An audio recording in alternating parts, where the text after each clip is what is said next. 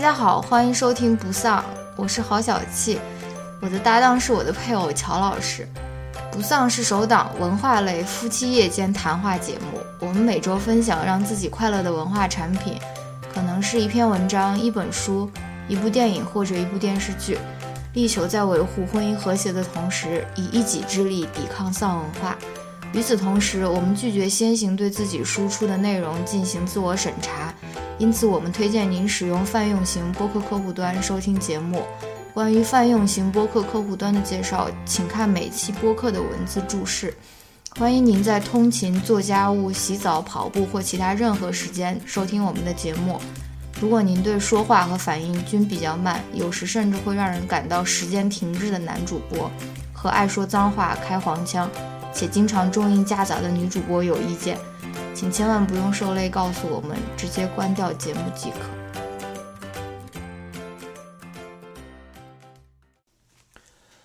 Hello，大家好，欢迎来到新一期的不丧。这一期我们来聊一聊我们之前的那个书，嗯，要读的一本书 Yes。 ，Michael Sander 的那要么就个全英文，要么就全中。Michael 桑德尔，迈克尔桑德尔的那本《反对完美》。 yes，嗯，它有一个副标题叫《科技与人性的正义之战》，我不知道英文版有没有这个副标题了，好像你读的英文版嗯 我好都不吗？记得了，好像没有这个副标题，就是《The Case Against Perfection》。哦，然后呢，呃，为了防止我们在后面聊的比较嗨，就把这个事情忘 掉，所以我们一上来就把它说掉。嗯但是我估计不太会嗨起 来，啊，不知道因为这本书，这本书其实我感觉，你听我讲，我不知道为什么我们老是选这种书啊。我现在在反思这个问题，嗯就是这本书跟上一本书那个，呃，叫谁啊？那本《何为良好生活》嗯，都一样，都是属于这种哲学、道德哲学的这种那我们就对这个感兴趣啊。 这两本书其实没有什么必然的关系了，对吧？也是我们无意间就想到的。可能这本书更多的是跟之前所发生的那件事情，就是中国的一个科学家，他贺建奎，应该是基因改造了一个，对吧？嗯，然后在呃科学界或者在伦理界，伦理界引起了很大的反应嘛。嗯，其实我们在上个月推出这本书的时候，离那个新闻其实有点远了，嗯但是决定还是把这本书稍微读一读，嗯对吧？嗯。然后呢，我想说的是什么呢？想 announce 一个什么事情，就 是说我们接下来要读哪本书嗯啊、这本书叫呃《齿》，是由呃耻辱的耻，对，是由南非作家，同时也是诺贝尔奖的获得者库切 yes 写的。 yes，应该算是他。其实说实话，我对于他现在来讲的话，呃，了解的非常少，非常少。除了他是一个南非的作家之外，好像其他的了解真不多。可以关关于他这个书的内容，可能有一点印象吧，也是关于那种种族关系的，类似于这种的。反正《耻》这本书应该算是他一个代表作或者成名作，或者是 whatever 非常有名的一部作品。为什么会读这本书呢？很意外。嗯，我在网上看到一个人，他在看另外一本书，嗯，叫《等待野蛮人》，嗯，也是库切的另外一本书。嗯，然后呢，他就说啊，这本书好好啊，是 masterpiece，就是那种大师之作了。嗯，然后。诶，我说，那我也来看看。其实库切这个名字我之前就听说过了，像他的《尺》这本书，我也早就听说过了，我也知道他是一个诺贝尔奖获得者，嗯他很有名，但是我就是没去读它。嗯然后，但是我突然看到那个朋友不是朋友了，他跟我我我认识他，他不认识嗯我， 就关注网上这么一个人，他突然看了这本书，分享了他的感受之后，我就说，哎，我也想来读一下这个书，啊然后甚至说我也想来读一下库切这个作家，嗯，这就是非常有意思的一件事情，就你如关果看不到的话，你一直都在读那种国家公园啊，不是不那是种 不是， 就是 fiction，就是关于读书这件事非常有意思的一点，你知道是什么吗？就是说，正如我所说，我其实了了解库切这个人嗯啊、但是我之前好多次，呃，了解到这个人或者知道这个人，知道他的作品，嗯，我并不会对他感兴趣，说我想要去读这个书，嗯但是偏偏就是在这一次，嗯不知道哪根筋搭错了， 我就特别想去看这本书。嗯，所以我想说的是什么呢？就是说，读书要有契机，哦对，真的是契机，而且我这怎怎么那么会对对总对，结？而且关键是什么？很多时候你有一本书，你比如说刚拿到手里，嗯你看不惯眼，嗯你不要觉得自己好像就对它就彻底放弃了，哦，就是你以后说不定还是有机会会想去读这本书的。嗯这又让我想到，我看到另外一个人分享的一个状态，就是他看一本书啊，嗯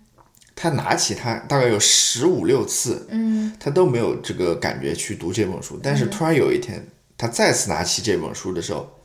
然后他就突然想读这本书，然后读完之后就非常喜欢这本书，嗯，这就是一个你说的是这本枯谢的书还呃不是不不是另外一个人，另外一件事情，哦哦，所以这是关于读书的一个小小的一个心得的分 享，所以这这那希这望我们也这个节目可以成为大家读书的一个契机 嘛？就是说这也这也存在一个什么问题呢？就是说那是不是家里这些不看的书就不要卖掉哈、 就不要处理掉，没准以后还会读呢，没准到七老八十还还想读这种，所以这也是一个挺矛盾的一点吧，一方面，嗯，好，这种就是你你不说，就是那种追求那种系统的知识体系的人，追求系统知识体系那种追求知识的不焦虑的那些人，最害怕的嘛，就是说，哎呀，这样东一榔头西一棒槌，我什么时候能有一个系统的一个读书的体系，对吧？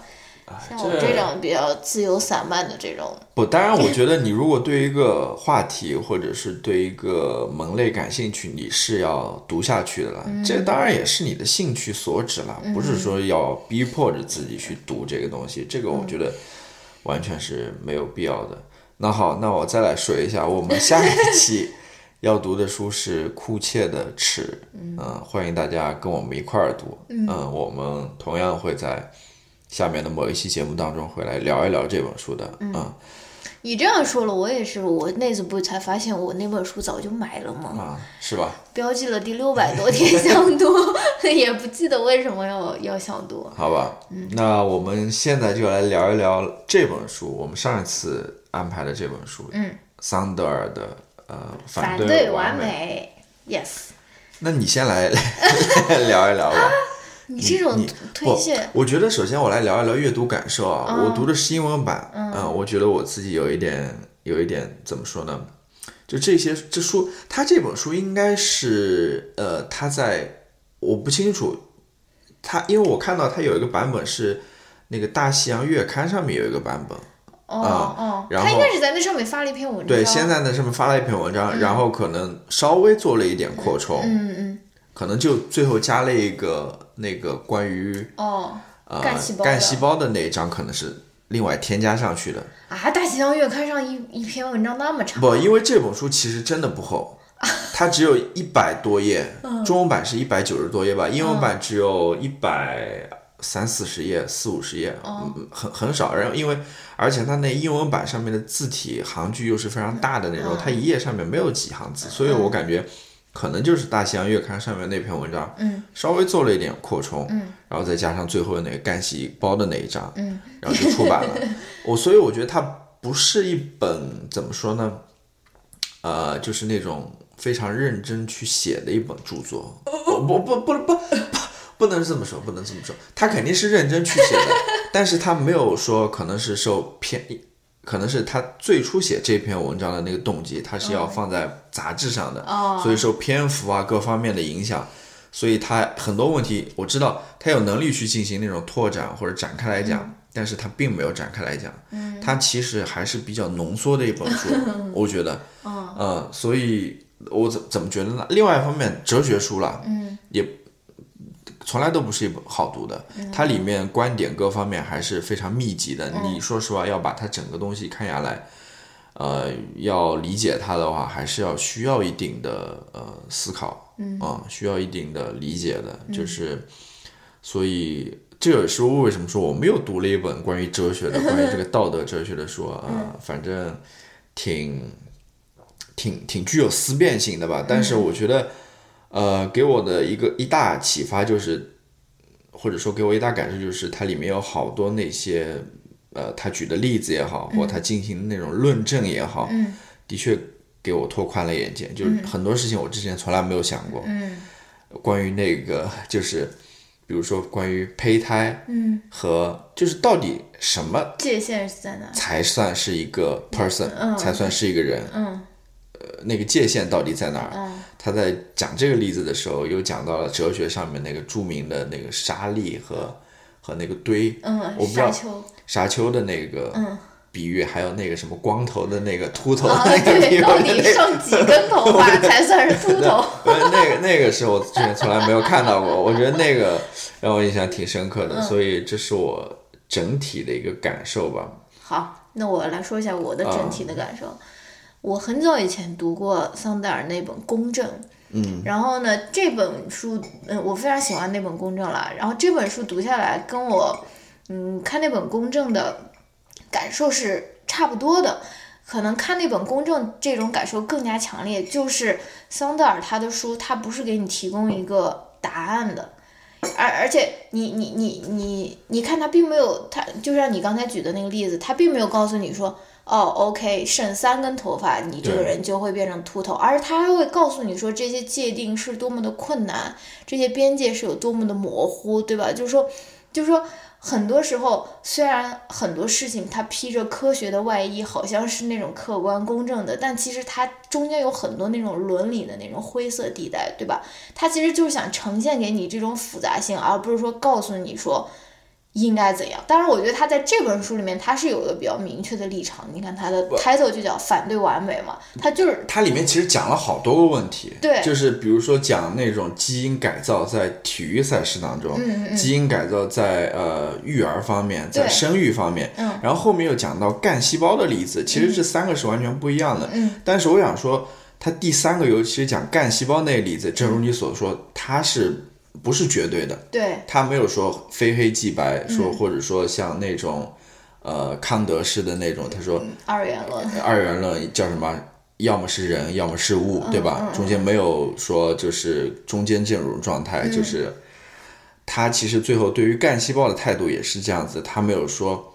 呃彻底否决它，就是说不能进行任何研究，嗯因为这是违背所谓的那个那些人的伦理的，就是说，嗯因为你是在杀杀杀这些小孩，对吧？但他也没有说要彻底放开，嗯，就是最后变成那种毫无节制的那种，就是去、去进行这种事情，嗯呃他中取的还是相对中间的这么一个态度，就是既要就是说呃要要放开，嗯同同时你也不能就是。同时要需要监管嗯了，需要严格的监管了，保证它是在合规的那种情况下去进行这种嗯这种实验也好，或者说是怎么也好，对，呃，但是它对于呃，比如说呃，基因改造在呃生育这方面，嗯，培育小孩这方面，嗯，他肯定是持一个否定的态度的，对，或者说在体育赛事方面去，嗯，去去进行基因改造，他也是否定的，对嗯，嗯，所以我就觉得读这种类似的书，包括我们上次读那个《何为良好生活》，就是虽然你会说觉得有点难读，但是我觉得也挺有意思的，因为我是非常不喜欢有人告诉我说你要怎么怎么做，你要怎么怎么想，你要这样才是对的，那样是错的，来指导我的这个思想或者说是嗯的那种那种人或知者道作者啊，就是你必须要了解这些，嗯，什么。做什么什么事之前，你必须要知道这十件事，或者说是你必须要，嗯，就是我很讨厌这种啦，我是比较喜欢，就是这种引导性的，然后告诉你、呈现给你这个复杂性或者是非客观的部分，然后让你自己做出做出判断的嘛。所以这个就是我大概的一个阅读感受，不仅仅是这本书，包括反嗯包包括那本《公正》那本书是。这个这种感觉是更明显，因为公正这个事情，就是什么才是公正，什么才是公平，这个事情是其实是有更多的灰色地带，或者说是值得讨论的部分 的。这就是呃，我们看上一本书，就是那个《何为良好生活》里面那个作者叫谁来着？陈映真嘛，陈嘉映陈嘉映，陈嘉映， 这个陈艺名真的陈映是真怎是么哦另外一个人，另外一个人，就是陈嘉映，他也讲嘛，关于伦理学，关于道嗯德哲学，他其实就是在说理嘛，啊，就是把理说透、说清楚了嘛，就是就是各种各样的理论全部摆在桌面上面，然后，然后至于他做不做这决定，这个他不管嘛，对吧？嗯。然后，其实这也让我想到，就是当下的这个社会或者这个时代啊，嗯无论是中国还是整个世界，其实都是比较极端的，嗯或者说在互联网上面啊、在网络上面，这个言论是非常极端的。嗯就是中间它是缺少这种说理的，嗯嗯，它都是大家都是表达自己的观点，嗯，呃，不是说表达自己观点，就是说而且往很往很极端的那种越观点，极端的观点，它能够得到更多的回应，或者说是那种关注对，啊就吧。就是缺少这中间这些说理的这些这这个东西在里面。嗯那我在想，为什么会这样？可能有一部分原因也在于说，其实像一般的那种互联网，像那种社交网嗯络，它其实不太适合，或者说，呃，它不是一个说理的很好的一个平台。嗯我觉得，尤其是在呃社交平台上面，对于注意力的要求是这么有限的情况下啊，就是，所以。呃这是我一一个想法了，我我再看到最后，嗯那我们要不来稍微谈一谈这个书里的这个内容，好吧？嗯、就是冒昧的谈一谈。那我先来说一下你，你先说吧。因为我我不知道，因为我我这本书是有一个那个中文的那个序的，啊，我在我看没有看，我没有学。对啊，你没看到中文序嘛？但是我看那个序的时候，我就给你分享了一个，我不是还问你了吗？说因为桑德尔他有另外一本书叫《金钱们所不能买到的东西》，金钱买不到的还是叫什么 “What money can't buy” 嘛？嗯，然后。他说他这个书也是被翻译成了很多很多的语言，然后面向了很多很多国家的那个读者嘛。嗯，但是我那次不就问你吗？他说，呃，有两个国家的读者对这本书的抵触情绪是最高的，就是说有两个国家的读者是觉得金钱的力量是比桑德尔想象的要大很多的。我不叫你猜嘛。嗯。然后结果这个答案就是中国和美国。嗯。就是中国的读者和美国的读者对于嗯反那个金钱买不到的这本书。的抵触情绪是更高的，他们对于金钱的那种信仰是相比其他国家的读者来说是更高的，你知道吗？然后我就觉得这个就是非常有意思的一个观察，而且这本而且这本书，我觉我觉得在美国亚马逊上面的评价也不咋地，对吧？咱们也看了，啊是这个反对完美。反对完美这本一书般吧也也不太好啊。然后我就我就想到我们那个，我我就想到我们嗯，今年去年回国的那个经历，本来说要录一期播客，结果没有录。然后我就想到说，我我我很大的一个感受就是说，这次回国就感觉中国人对于科技的这个拥抱是真的是一往无前，就是相比于，比如说我们很很多人会来到美国说啊，他美国这怎么连那种支付宝、移动支付都没有，连连那个什么呃这些 app 都没有，外卖什么都那么麻烦，或者说就是这种对于这种互联网和对于这种科技，包括我们看到的那些电梯里面那个小孩有要有那个 AI。帮忙做题啊，或者什么，每个小朋友都要有一个那个海外的那个外教啊，帮你教英语啊，或者什么，真的是，我觉得中国人对于科技或者对于新的技术技术的这个迷恋，我觉得应该也不能说迷恋吧，就是迷恋吧。这个这个程度也是非常非常高的，嗯我不知道是不是最高的，但起码我觉得应该是在前全世界的前五名你这样，maybe 就是第一名。 maybe 就是 第一个，你你你可以这样想，现嗯在世界上发展技术发展的非常厉害的，嗯，你说除了这些大国，比如说像美国、像中国，比如说像日本，嗯，像像德国，嗯，这类大国的话，还有谁？其实没有多少，也就这几个国家。对那么好，那我们把它拎出来看一看的话，呃，美国人当然也也喜欢技术了。但是，或者说美国人也喜欢金钱，也崇尚资本主义了，嗯对吧？非常资本主义的这个国家了。但是我觉得美国人至少他还是有一点怎么说呢？对于呃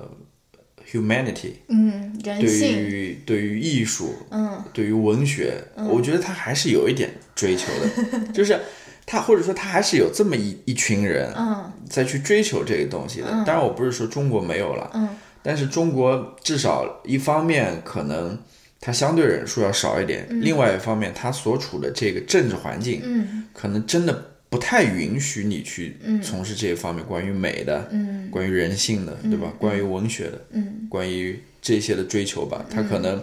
跟所谓的这个 ideology 是有冲冲突的，嗯以至于至少我们从表面上来看的话，嗯好像可能还不如美国这边这么繁荣，毕竟它是一个自由的市场嘛，对吧？嗯，崇尚言论自由的，所以对，所以、呃嗯这样来看的话，可能在科技那方面，在中国凸显的就更加明显了，尤其是科技怎么说呢？表面上看起来好像是中性的，对吧？嗯当然它其实不是中性的，我们之前也谈过这个问题，嗯所以可能更相对来说更加安全，嗯对吧？而且更加有利可图了，这是最重要的啦。无论是在中国还是美国，你要从事那种互联网的那种行业的话，我知道这里面是有很多的那种机会，嗯，或者叫什么呃利润利利益在里面了，这也是为什么这么火的原因了。你说，对，然后我就在想说，因为这本书它其实是对一个非常尖端的一个科技的一个怀疑嘛，或者说是对于科技的一个反思嘛。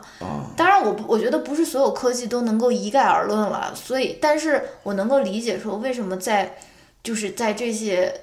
嗯。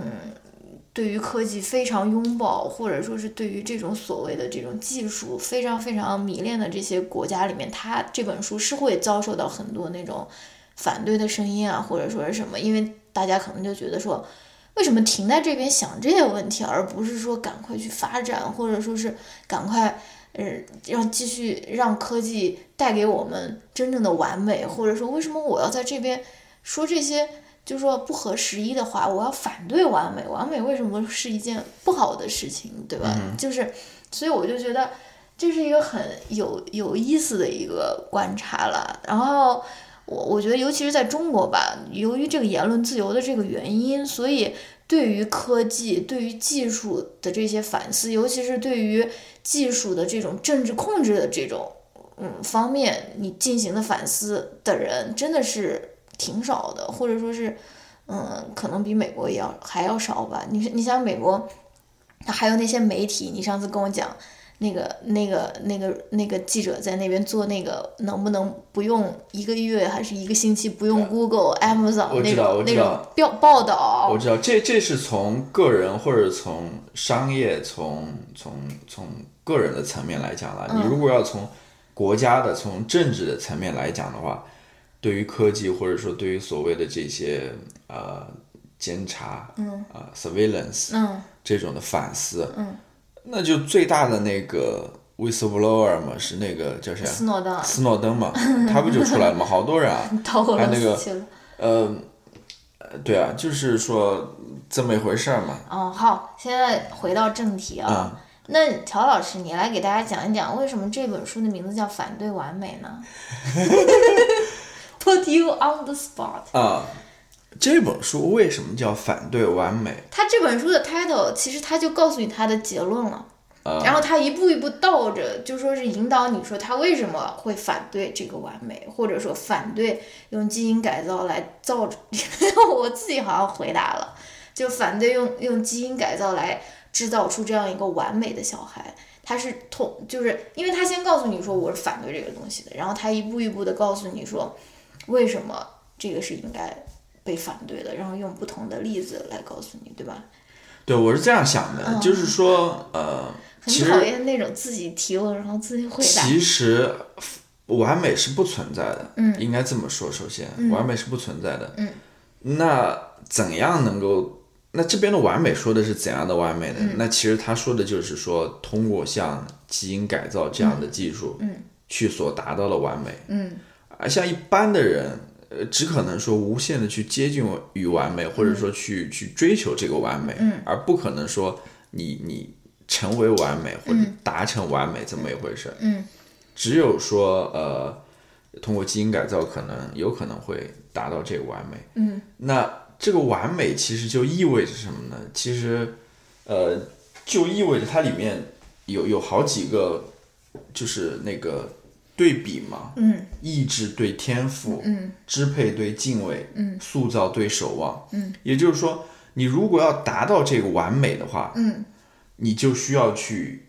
用你的意志力，嗯你需要去支配它，嗯你需要去塑造它，嗯，啊、就是在基因改造这样的一个过程当中嗯啊、那他其实反对的是这三样东西的啊、哦意志、支配和塑造。嗯，他所提倡的是天赋、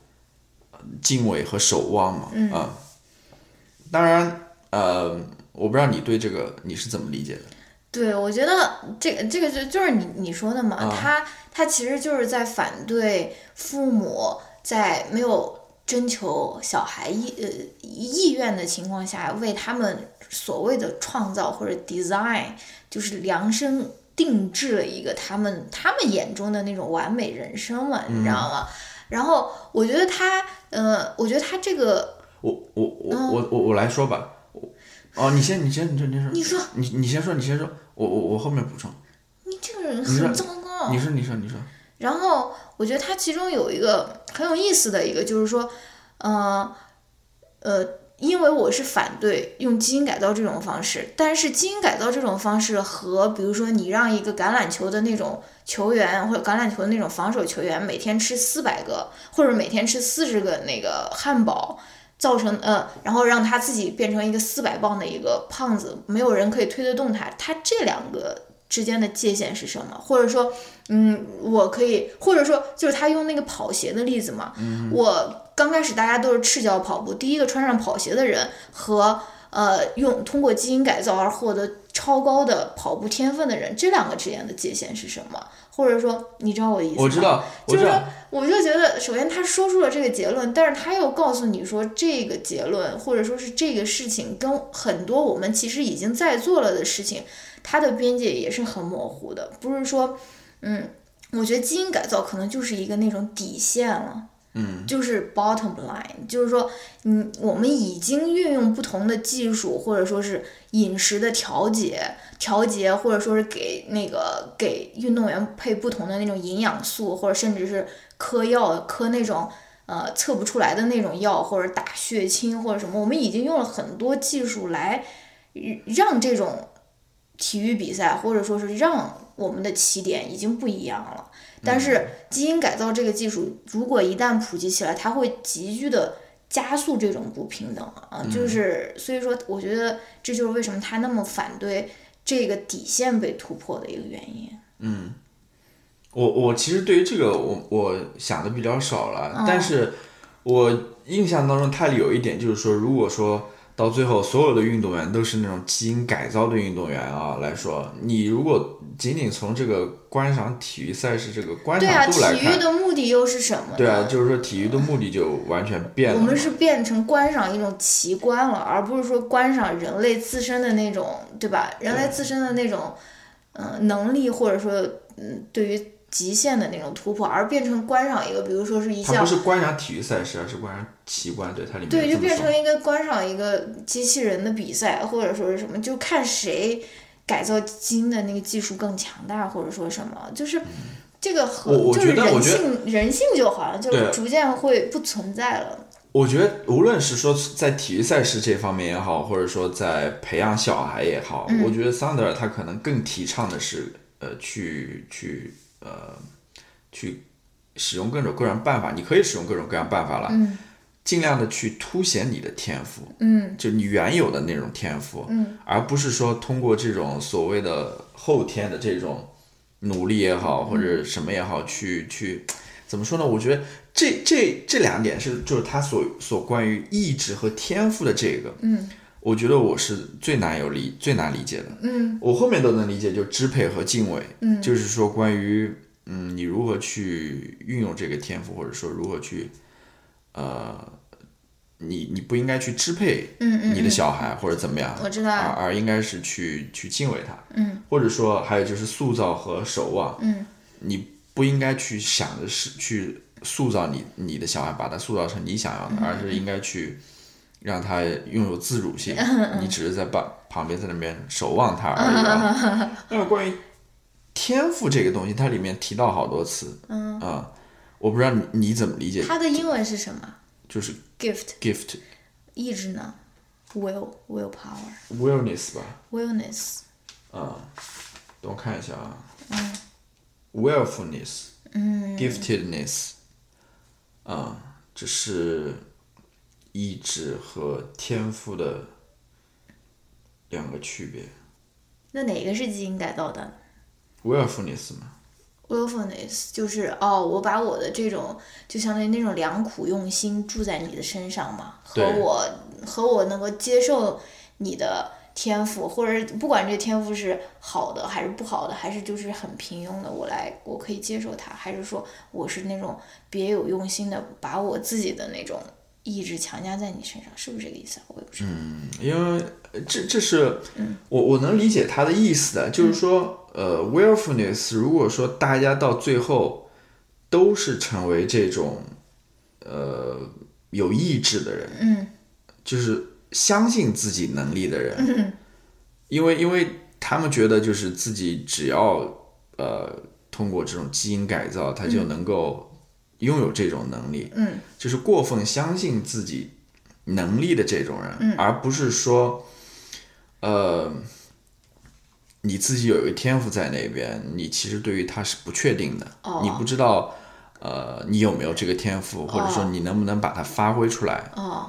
就是就是其实我说到底，嗯我觉得他说到底还是说对于自己能力的一种自信，嗯或者说一种一种过分自信吧，啊、嗯一种傲慢吧，或者说，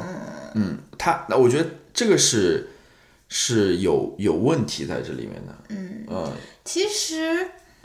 怎么说呢？嗯，真正的想要通过基因改造给自己的小孩所谓一个完美的一个前途，或者说是一个完美的起跑线的那种人，他们其实对于不确定性是非常难以接受的。他们希望任所有的事情都可以 predictable。就是说都可以被预测到，我的孩子不能有这个疾病，不能有这个疾病，不能有这个疾病，他就是要长到一米八零以上，他就是要有运动天赋，他就是要百分之六十的可能 SAT 就是在前百分之三十，对吧？就是对于一切，他们就希望在他出生之前就把这一切通过基因这个事情来替他规划好，对吧？这个这个是我觉得有点荒唐的一点，就是说你到底是生一个小孩，就是说你生小孩的目的到底是什么？就是说。你知道吗？你生小孩的目的是想要让他替你实现一个，呃，或者说是继承你的那种所谓的优异的生活，所所谓的那种上层的生活，还是说我我把他带到世界上来，是让他做他自己，做他想做的事情，而而不是说成为某一个非常窄的一个定义里面的人，对吧？这个就是我觉得是怎么说，挺有意思的一点吧，就是就是说，我还说到前面啊，就是说，如果说你相信自己拥有这种能够改造自己的能力的话，你越相信它，你其实相应的来说，你所带有的责任也就越大。对啊，啊，对，因为你你感觉你自己的命运好像是控制控制在你自己手上了，所以你今后你个人的发展也好，你做的好不好也好，你可能更多的是责怪自己说，嗯因为我都能控制住这一切，为什么我到最后还是这样子啊，这么糟糕，肯定是还是由于我自己不行了，而不是说你如果说相信天赋的话，你可能会放过自己嘛？比如说我可能真的没有这个天赋，或者说我没有这个能力，或者怎么样，这就是我的极限了，而不是说我我是有无穷无尽的能力或者、或者潜能在那边的。呃，这个他在书里面也讲到了。另外一方面，他也说到，就是说，如果你小孩相信了这个东西的话，他可能对于你父母也有一个亏欠。对吧对你这个跟父母的关对啊，系也因为因是为你觉得啊，父母给了我这么好的这些，你知道吗？对嗯非常确定的这些 awareness，、这些意志，嗯，然后我却没有把它利用好或者怎么样，嗯，以至于怎么样，就是说，对，然然后再跟大家科普一下这个基因 基因基因编辑，我这种人竟然可以跟大家科普，就是说基因它是分为两种基因，一种叫 somatic genes，一种叫 germline，就是 somatic genes 就叫做体细胞，它是不会。嗯，遗传给下一代的，然后 germline 就叫做胚胚芽细胞，还是叫胚系细胞？胚芽细胞，然后它是会遗传给下一代，呃，就是一直 pass on to，呃，给给给下一代的哦。然后呢，你父母对于小孩的这个呃基因改造，它有两种目的，一种是属于治愈，就说是治病；另外一种就属于增强嘛。然后父母其实对于小孩子的这种基因选择，或者说他们叫 designer baby，他能够，他他并不是说百分之百的，他有一些基因的改造是百分之百的，比如说你要不要孩子有雀斑，你要不要孩子有唐氏综合症，你要不要孩子，呃，比如说呃，你你我看看。你要不要你的眼睛的颜色是什么？或者说他们还有一个说是儿时到底是要干一点还是稀还是湿一点？这个是可以的，但是很多，比如说你的运动能力，或者说你的学习能力，它并不是说一劳永逸，我给你改了基因，你就完全可以，你就你就可以，你你就可以一定能够排到百分之多少的。它这个是有一个很很非常复杂的一个系统，我也不知道是怎样具体来解释吧。就是说这些关于能力方面的。这种所谓的改造，它只能达到一个比率，比如说，而且有的时候甚至那比例还并不高，比如说，呃，百分之十的可能，你百分之十三的可能，你可以考到这个百，嗯，这个 ICT 你可以考到百分之前十，或者说百分之六十的可能，你可以考到百分之前五十。它这个概率其实并没有我们想象的那么高，对吧？而且一，但是你想想，如果那个，如果你真的你你爸妈花了大价钱，你还没有出出生，他就给你花了大价钱改造你的基因，你最后他妈还考了一个那种吊车尾的那种，你们的这个父母父父子或者母母子或者这种亲情的关系怎么该怎么维系啊？就像是很多那种中国父母爱说的，我为你付出了那么那么多，你竟然还对吧？你你们的这个。你们的这个关系从出生的一开始就不是一种平等，或者说是一种平等的关系嘛，就已经是我已经在为你付出，我已经在呃给你了一个所谓的完美的一个开端，但是你还是辜负了我，对吧？这种的这种失落感其实是更更更更糟糕的，对吧？嗯所以，我我在想这些问题的时候，就关于这个什么意志、天赋、支配、敬畏、嗯塑造与守望这个关系的时候啊，我我就在想一个问题，因为它里面说到嘛，就是对于自己呃能力的一个傲慢嘛，嗯一个自信嘛，就是过分相信于个人的一个努力也好，嗯一个一个怎么也好，我就想到，其实，在社会上不是说在这个基因改造的后果上面了，嗯就是你在你在一般的呃社会上面，就当下的社会上面，其实我们也是崇尚于这种所谓的个人努力的，嗯就是非常呃认同这个东西的意思，嗯就是说你好像只要通过个人的努力，嗯你其实是可以做什么都可以，你能呃 do 嗯 everything，you can do everything，呃，只要你你你足够的努力就行。嗯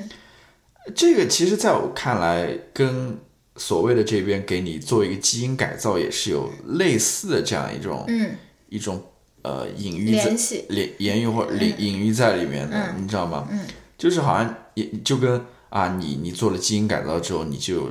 无穷无尽的这种能力一样啊。嗯嗯那他会面对一个什么问题呢？可能你比如说在社会当中，嗯它可能就存在一个呃，比如说结构上面的一个问题，对就是说你很多时候并不是说你真的靠自己的努力，你就能够一嗯定达成什么东西啊。呃，这个呃就会带来很很很很大的问题，我觉得。对，这个桑德尔也说到了，我不知道你有没有注意到，他说这种这种技术，这种对于个体的这种非常夸张的这种改造的技术，一旦普及，会让我们更难形成一个共同体。嗯，就是比如说你你你做的好，别人会以为别你就会觉得说啊，那这都是我自己的原因啊，就是我妈有钱给我改造基因，对吧？或者说是，或者说你如果做的差，大家不会反思说这个其中的那种结构性的不平等，而是会用这种技术将这种不平等。更更加一步的扩大，你会觉得我的成功都是由于我自己的努力，或者是由于我自己，就是我就是有能力改造这个基因，就是由于我的基因更加优秀，对吧？而而更难去同情这些所谓的弱势群体，因为即使没有基因改造，我们已经有了很大很大的一个结构性的一个不平等在这边了，不管是种族之间，或者性别之间，或者说是那种阶阶级之间，对吧？我们这个结结构性的不平等已经是非常非常非常非常大了。就说基因改造就是会更加的，这个这个技术一旦普及，肯定更多是富人才能用得起啊，对吧？它它它一定会更加加剧这种不平等。就像前两天的那个那个那个美国大学那个舞弊的那个案件，对吧？你根本想象不到人家上层的富人他愿意花多少钱去给他小孩。给他小孩去买一个这个入学的这个机会，或者说是买一个那个 SAT 的成绩啊，就是你根本就是 beyond your imagination 而。而而如果基因改造这个事情进一步再普及的话，它将会把这种结构性的这种不平等更加一步的加剧嘛。嗯，然后还有一个方面，我觉得比较有意思的就是，嗯，他提出来说，嗯如果你是想要通过这个基因改造来，嗯，治愈一些疾病，或者说是预防一些呃遗传病之类的，那什么才算是遗传病？嗯，你知道吗？就是他刚开始的时候，他就举了那个聋人的那个对例子。那耳聋是一种疾病吗？在在大多数人看来，耳聋就是一种疾病，就是一种障碍，对吧？但是可能在聋人团体里面看，他们就是一种非常呃非常独特的一种 identity。嗯哼，就包括那两个人，他他一定要执着于让生一个那个也是聋，就是失聪的那个小孩嘛。他们也是觉得，他们不觉得这是一个缺陷。嗯包括唐氏综合症，就比如说，我看一个那个片子，他说那个冰岛现在几乎已经没有任何唐氏综合症了，他这个基因就是已经被完全铲除了。然后那个人就说，为什么为什么我们作为一种，比如说人，就是没有任何一点点在这个世，在这个世界上生活下来的可能性呢？或者为什么大家都想把我们就是连根铲除呢？嗯，再包括是那种侏儒的那种团那种群体，很多人就是想通过基因改造把侏儒的这个 DNA 就是彻底的去掉。然后那个那个女的就说：“我并不是 suffer from dwar dwarism，就 dwarf dwarfism，就是我并不是在这边忍受我的这个侏儒症，我只是跟我的侏儒症一起生活而已。我忍受的是别人对我的看法。”对，就是说我忍受的是别人对于侏儒这个群体的这个偏见，这个是我忍受的，我并不是忍受这个所谓的疾病本身，对吧？嗯，而且就是说，如果是你想要通过基因改造而嗯去除这些疾病的话，而不是不是做出增强的话，那也有一个非常。灰色的地带，说什么才算是疾病？然后，这种基因改造跟所谓希特勒的那种优生学，它到底的那个划分界限在哪里？是不是呃，是不是当一个人有足够的权利的时候，比如说黑人或者说是犹太人，他也可以被划分为成一种疾病，而他们的基因就应该被彻底的铲除掉，对吧？嗯就是这个也是非常非常有意思，而且我之前也没有，我之前也没有那个想到过这一点。我当时多少年我就觉得啊，唐氏症那不就是应该唐筛就筛掉嘛，对吧？那孕妇都要做唐筛的呀，对吧？就是或者说那种对吧？你你懂我的意思吧？哦我知道，我知道，嗯，就是，所以这也是我认为像这种呃伦理学的讨论是非常有必要嗯的，就是你必须要归根结底去去把这个道理给讲清楚嘛，嗯，就是你不能模模棱两可嘛，就是说，嗯哦，既那如果说唐氏综合症或者说是侏儒，嗯。它算是一个基因缺陷，我们应该把它筛除掉的话，嗯，那正如你所说，那这个矮个子是不是也应该筛除掉？对啊，或而者且说多少算是癌？对啊，或者说、那到最后是不是变成啊呃黄种人嗯应该筛除掉，或者说怎么怎么样，就是嗯它这个界限到底在哪儿啊？这个是要讲清楚的，或者说是非常重要的。它有个它有个 hard line 在那边。嗯那这就是那个桑德尔在他最后那一章里面讲到关于呃叫什么干干细胞，嗯，干细胞的那个培养，就是说通过呃嗯胚胎上的干细胞吧，然后去去治愈某些像帕金森或者是糖尿病这一类的疾病吧。嗯，具体我不太清楚了，反正意思就是说，但是呢，你在这个提取干细胞的过程当中，会把这个胚胎给破坏掉。嗯，然后很多人就站出来反对嘛，意思就是说，你这个等于说是在损害一个生命。嗯啊、等于说在杀害一个生命，因为在他们看来，胚胎其实也是一个生命。嗯，也应该被当做一个生命来看待。那么后来，呃，那个桑德尔教授他就进行了一个变回回击嘛，意思就是说啊，就是说，如果说呃，你们把这个呃进行干细胞移植的这种胚胎当做是生命的话，那么同样那些进行呃人工怀孕、人人工受孕的那受些受孕对，那些胚胎，尤其是那些呃用了剩下来的那些胚胎，嗯，那些要被销毁的那些胚胎，嗯，你觉得那个是在在在杀害生命吗？对，对吧？嗯，那他又进一步往下说，好，那呃，如果你认为那些胚胎是生命的话，那么在在什么在正常的怀孕过程当中，自然的怀孕过程当中，嗯、可能这一类胚胎死去或者呃被被呃叫什么？遗弃或者被丢掉，呃不是说丢掉，就是说可能在这个自然的怀孕过程当中，它就有可能会会会损坏掉，损坏嗯或者或者怎么样。嗯，那么你对他们的态度又是怎样的？嗯，按照你这个认为他们是生命的，你你应该对这三个情况下这种胚胎，你应该是一致看待的。嗯，但是偏偏现实生活就是说。呃，我们只在干细胞这一块发展这一块，你能听到很多的这种反对声音，但是在其他这两个方面，你却听不到这些反对的声明。也就是说，你在这些问题上你是没有一致性的。你这就是我觉得道德哲学或者说伦理学它美妙的地方，就 是说它是不管你这些，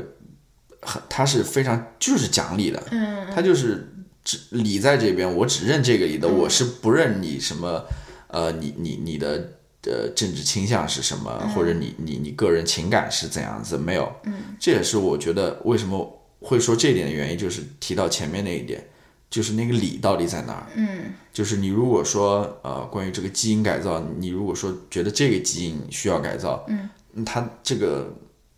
line 在那边，它这条线在那边，你是要把它讲清楚的，嗯，这个是非常重要的，我觉得，我觉得还有最后一个总结陈词，就是作为一个社会学家，嗯，这个基因大家是不是对于基因的力量过于迷信了？ 就是社会化的力量也很大呀，对不对？大家去看一看那个三胞胎被养在不同家里面，就基因几乎完全一样，但养在不同的家里面，或者那种被。嗯，女孩被遗弃了，然后到美国去，然后跟她的兄弟姐妹变成完全不一样的人的这种 case，这个基因是基因这个东西，虽然说大家觉得是科学的、是客观的、是仿佛可以掌控的，但是你从生下来的第一秒开始，你就已经在进行一个社会化了。就是说，这个社会化的这个力量，没准比基因还要更大。或者说我，我是反正这个 nature nurture 的这个问题，其实我就觉得就是无解，对吧？因为你完全不可能去研究一个没有任何社会化、没有任何 nurture 力量在那边的一个小孩，或者说只仅仅受基因支配的这个小孩，他以后能够怎么样，对吧？就是大家还是就说松弛一些， 就是就是但是基因这个东西呢。嗯，你说重要也重要，但是我觉得对你儿子的什么考试的发挥喽，而是那种跑步的快慢，或者说是那种能力方面的，是不是嗯也你知道吗？我想就是你你之前也刚刚也说过嘛，就是说所谓的这些基因改造，其实也不是打包保打包票的那种，就是说改了之后你一定会，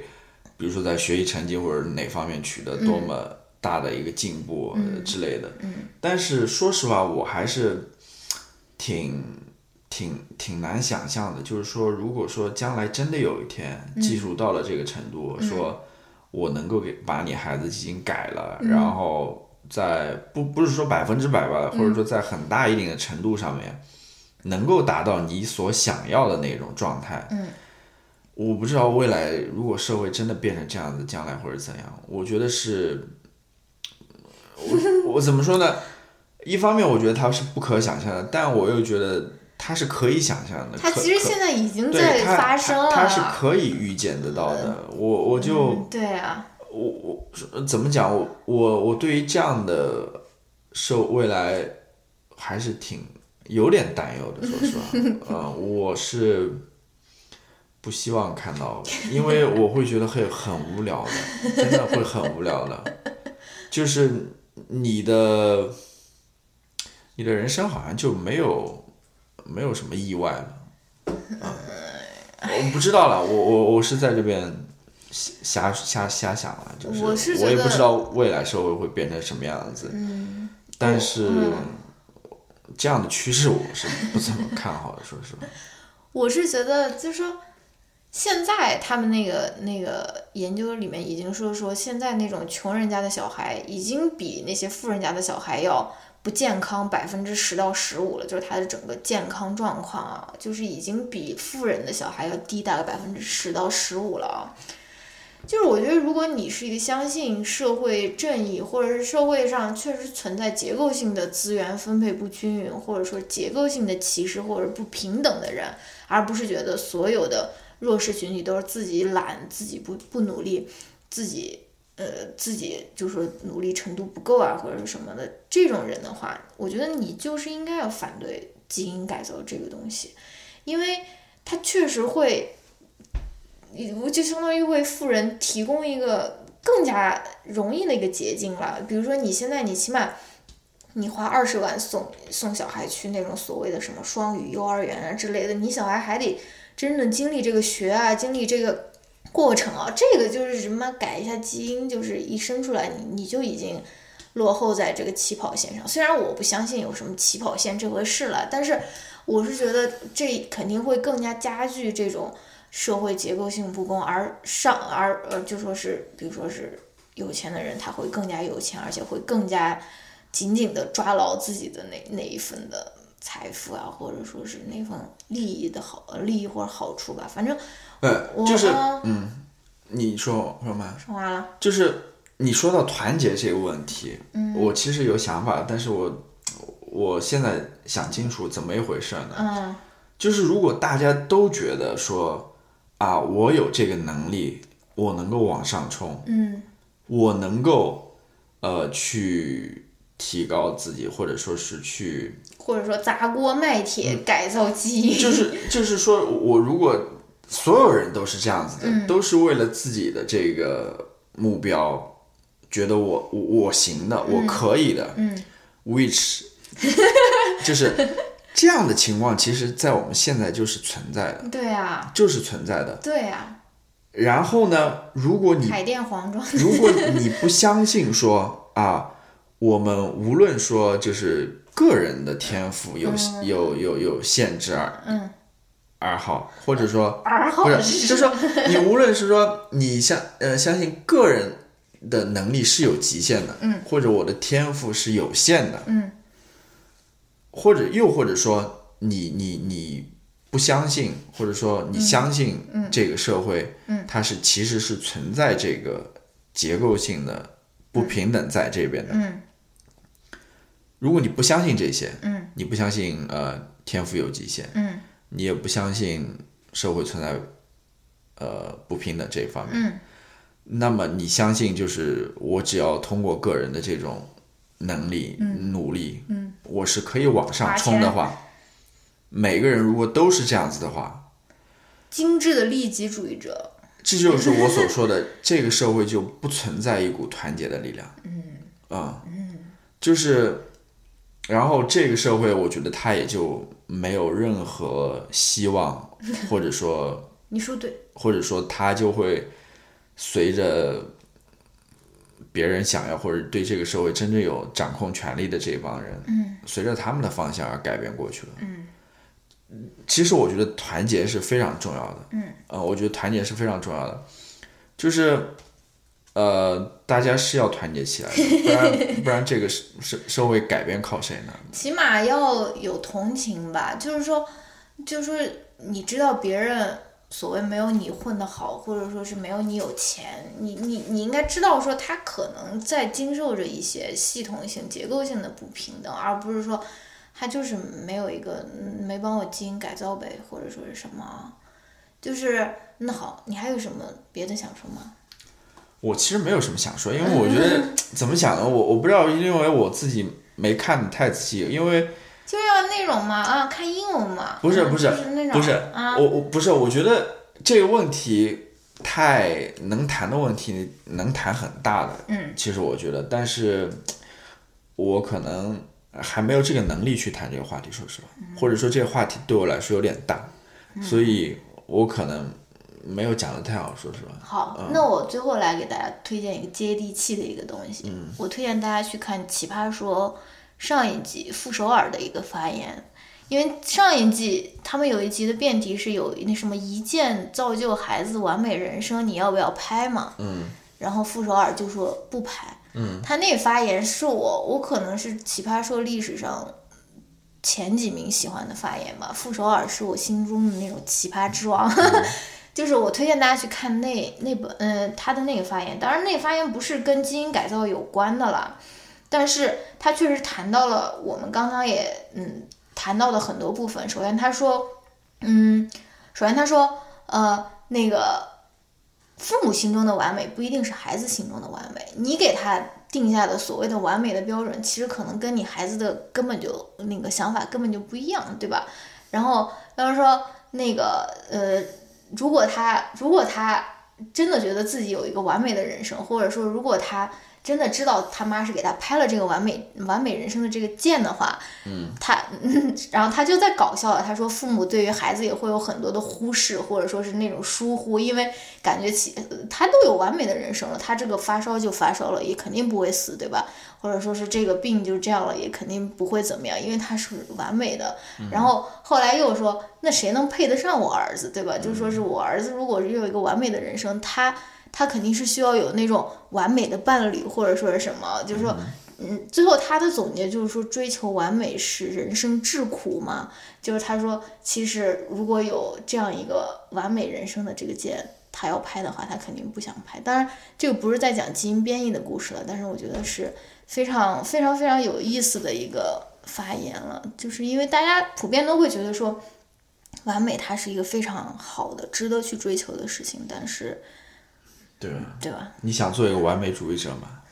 你不我就是一不个是啊完美主对啊义，者我吗？我觉得大家可能多多少少有这个被完美主义所困扰的人，大家我没有，我要完美主义者，我会纹身吗？不 是啊我这个我完美的不这个这个身体，不是我没有说你了，我是说像那些我知道，我就在回被答你被了。完美主义所困惑的那些人，嗯，他们肯定也不想追求完美吧？完美多苦啊！就正如你所说的，到最后嗯啊、真的是你你太苦了，你 就是说 你样样都要追求完美，嗯是挺苦的。即你使看，你看说我们说的，你我们我们说的那个，我们聊那个徒手攀岩的时候，聊 Alex，我们说 Alex 是追求完美，他甚至是可以说是达到完美的一个人嘛。嗯但是你觉得他的这种成功是值得大家都去普遍去追求的吗？或者说是，嗯，我觉得不见得。我觉得他是一个非常有意思的一个个人故事，一个 autobiography。它并不见得是一种我们每个人都应该去追求的一种模式，对吧？这说个嗯实话，我个人觉得他的那个壮举当然是值得我们鼓掌的了、 嗯但是说实话，他私下就是仅仅从他影片当中表现出来的，嗯，比如说他跟他父母的关系也好，尤其是他跟他那个女朋友的关系也好，说实话，嗯那不是我所追 求的，我并不希望自己会变成那样的。说实话，嗯呃，至少从表面上来看的话，嗯，啊、对啊，而且之前我不是就怎么说呢，就是嗯，包括纹身，哎，纹身这件事情不说了。之前我也跟你说过，就说就是呃，我们不是聊到那种怀孕啊，后面会比如说长妊娠纹啊什么什么，我真的是我不要在这边立下 flag，最后最后自己在那边嫌弃自己的不行，就是就是说，你如果是追求完美，或者说你脑脑海中有一个非常狭窄的一个完美是什么的一个概念的话，它会阻碍你包容更多样性的一些形式，我我觉得你知你懂我意思吗？我知道，我知道，就是你如果觉得只有这个东西是完美，其他都是不完美的话，而不是说每个人各有各的美，或者说是每一样东西各有各的美，或者说是你我知道。你会变成一个很狭隘的一个人。呃，我我想讲这一点，我刚刚想到，但是我没讲，嗯就是说，我觉得大家要改造的啊，不是说自己，呃不是说，不是说，不是说不是说我我我觉得大家最要改造的是什么？你的大 脑，你的这个想法真的需要改造。我觉得，真的，嗯呃，如果说那种阿 Q 精神一点嗯也好，就是说很多事情可能呃，你想法改变了，你可能嗯日子就不会过那么苦或者什么。但是我想说的不是这一点，就是说，正如你所说，对于什么是完美的看法，嗯你真的是这个脑子需要改变，而不是说自己拼命的去追求那个完美。嗯就跟你刚刚说的那样，关于那些唐氏综合症们，嗯他们觉得他他们对啊真正受苦的不是说他们的疾病，而是在于外界对他们的怎那么看我种嘛那那种看法。对其实我之前也看到一个，呃，我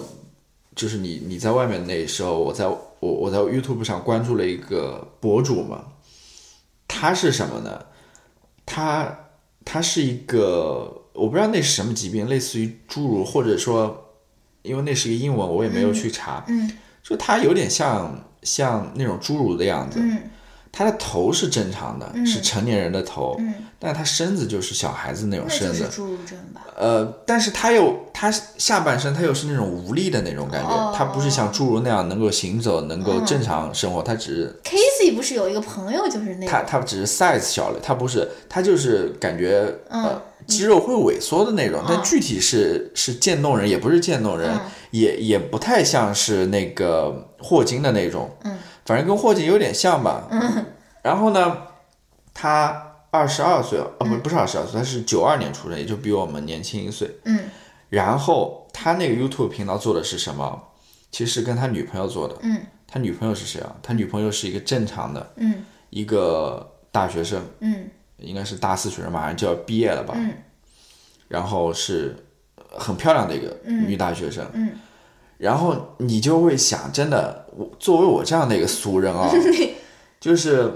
我也会有这样的想法。我说，他们俩真真的可以吗？他嗯们是、是是相爱的吗？还是说他 们俩要是中国人，要是其他，这男的肯定特别有钱。那你听我讲，我倒没有想到这一点，我嗯只是对他们这个有一点怀疑哦。然后我看了好一些视频，我点开来看，然后他在有一集里面也也有一个 Q&A 吧，他说下面有那个网友在问说。啊，这个女的肯定是为了这个男的的那种保险啦，因为意思就是说，意思就是说这个男的肯定活不长，你知道吗？然后他有那种生命保险啊什么，等他没过几年死掉之后，他可能就能够获得一大笔钱啊什么。天呐，当然，我对这种想法我是不屑的了，因为我在我看来，怎么可能？首先，这个男的他现在是有那种相应的那种技术或者药物能够帮助他延长生命的，能活得很长的。另外一方面，这个男的也没有什么保险，说实话，他也不是一个多有钱的人，真的。很普通的一个人，可能有一点收入吧，因为他经常去做演讲啊、写书啊或者励志啊这一类的。然后再有一个，这个女孩子真的，我看他们家不是那种缺钱的人，嗯她是上那种呃 liberal college 的那种那波尔呃 liberal art 那种、嗯那那种女孩，你知道吗？她会缺钱吧？说实话，真的。然后我想说的是什么？我我想说的是，我看了看了他们的视频之嗯后，看了好几个视频之后，我真的觉得他们俩真的是相爱的。嗯啊、我真的为自己感到非常惭 愧，说实话。而且我会觉得，呃，像她男朋友那样子的人，为什么不值得去爱呢？嗯因为我通过那个节目，就是他们那个视频，我也发现说，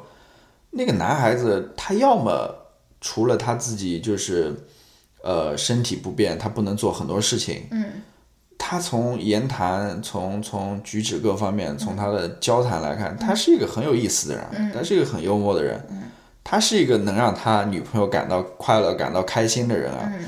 然后我这样的人为什么不值得去 爱呢？对吧？嗯然后另外一方面，我又在想说，我这个女孩子真的是，虽然我呃看到了他们之间的那种感情，但是 我还是不得不为这样的女孩子感到，呃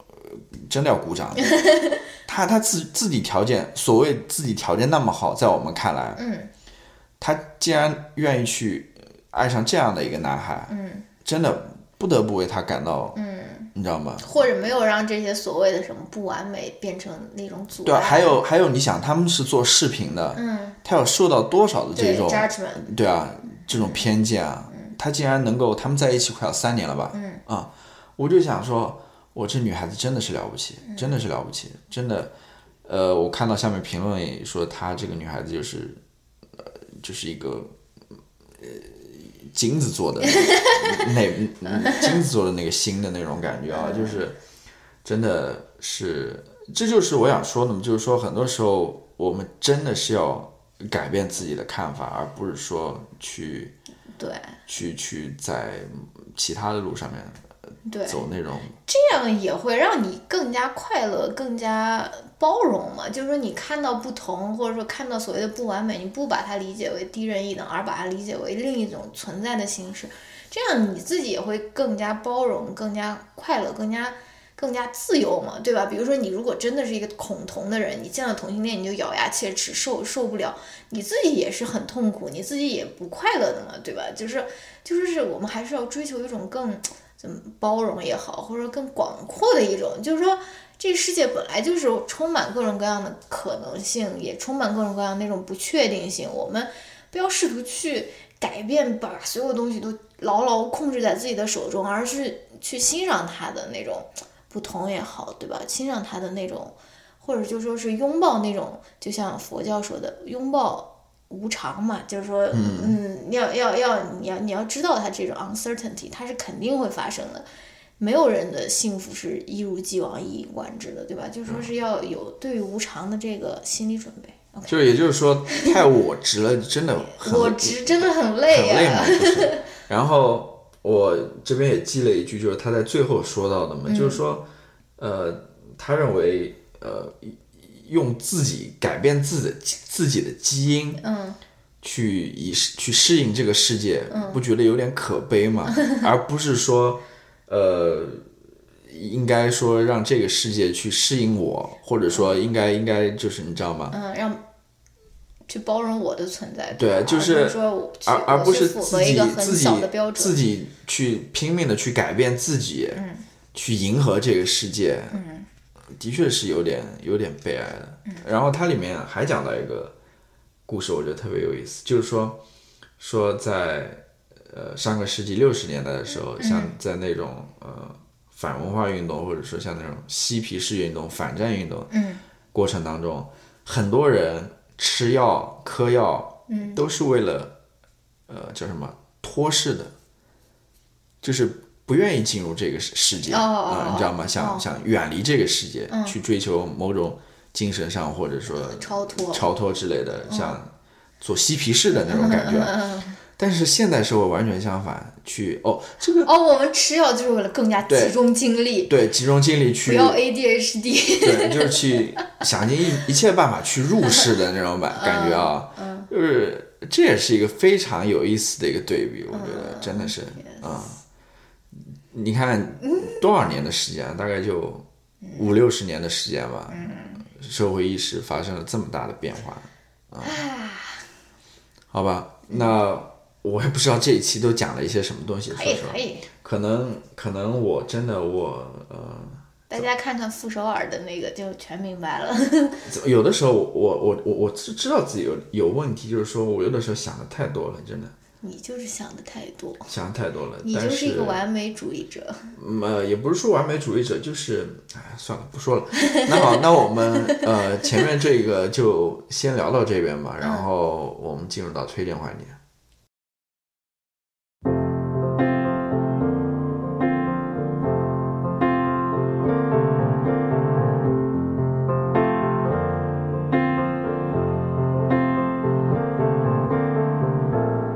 It's been a night, such a night, such a long night. Watch myself disappear into the wild side. Say goodbye to my high side. Saw some jackal appear. Every road that's wrong seems like the road I'm on. Every side just seems unclear.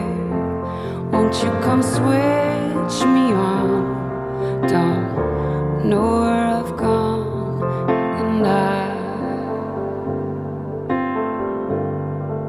I wish I was here.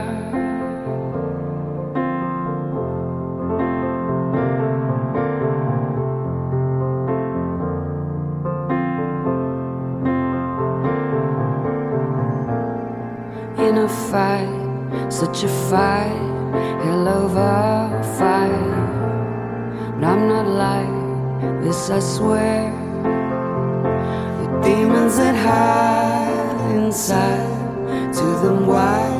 why am I tired? How come I'm never there? Every road that's wrong seems like the road I'm on. Every sign just seems unclear. Won't you come switch me on? I don't know where I've gone, and I I wish I was here.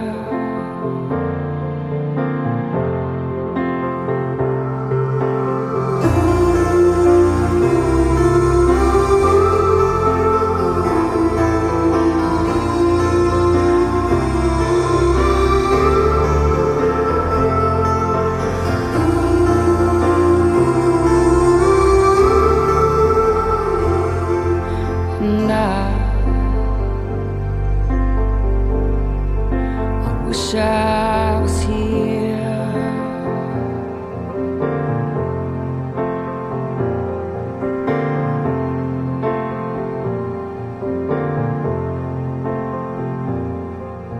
And I,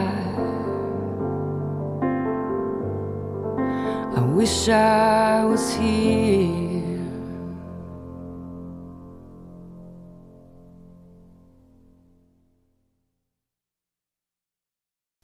好，欢迎进入到呃下面的推荐环节，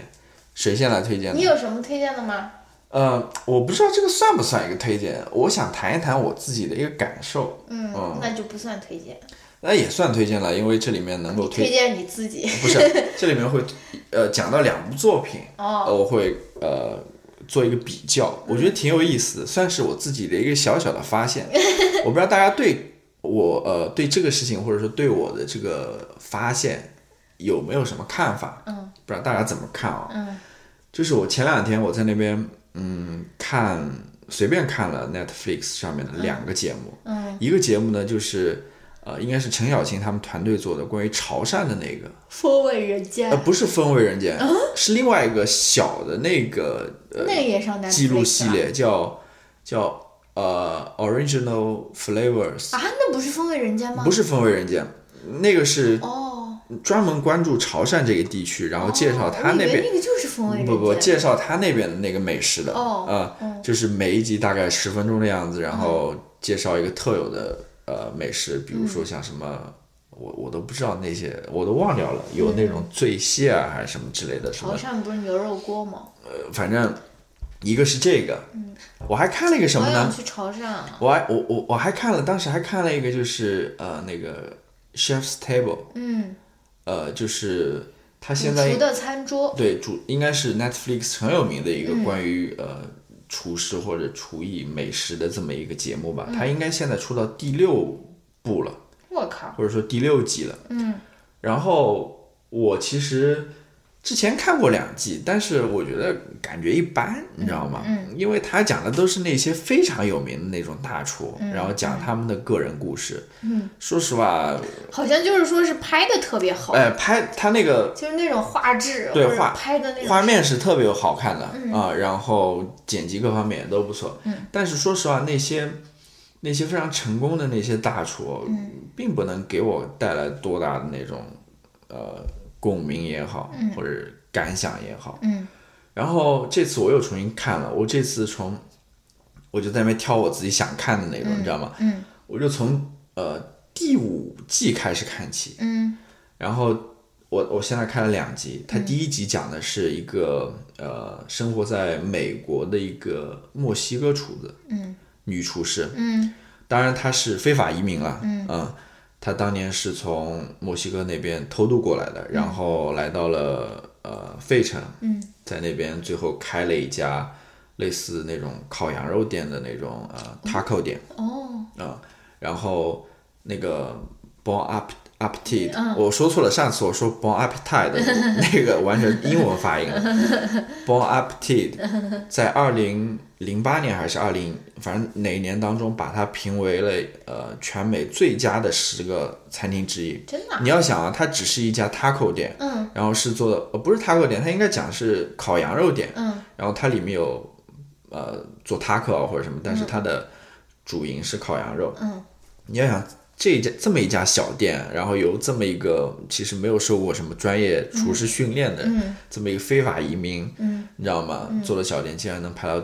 呃当年的十佳餐厅之一啊，然嗯后也是挺神奇的。我想你说的什么？发现是什么？我我的发现是什么？ 讲的有点绕绕绕的有点远， 我就发现非常有意思，就是我来听听你的感觉嗯啊，就是在中国的那个潮汕的那个纪录片，同样是关于美食的，啊它其实是话外音，啊你你里你里面是听不到那种呃关于这个，比如说，它其实，在每一集里面也有主要人物，嗯也有那种主人公，嗯但是你是听不到主人公的声音的，它哦都是外面一个声音，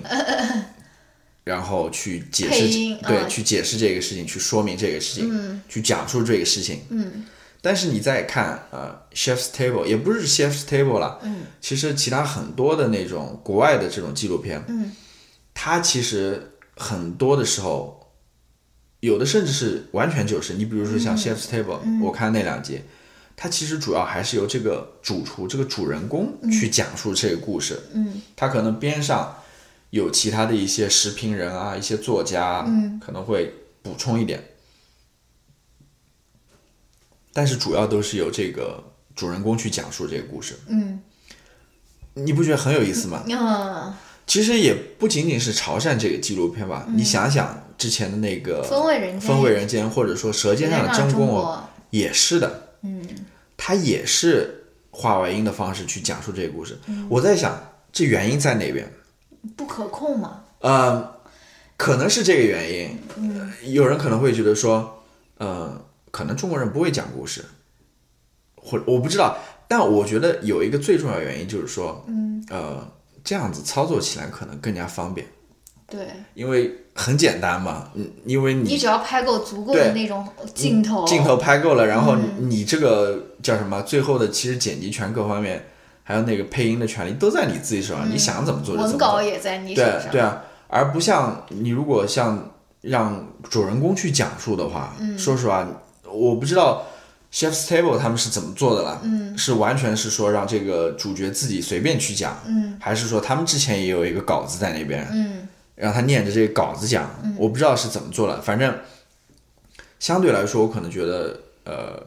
，Chef's Table 那种方式，嗯，可能所需要耗费的精力，嗯，各方面要更大一点，嗯所要付出的更多一点，嗯挑战更大一点，这是我的一个看法。嗯当然也有另外一种看法，就你你所说的，是不是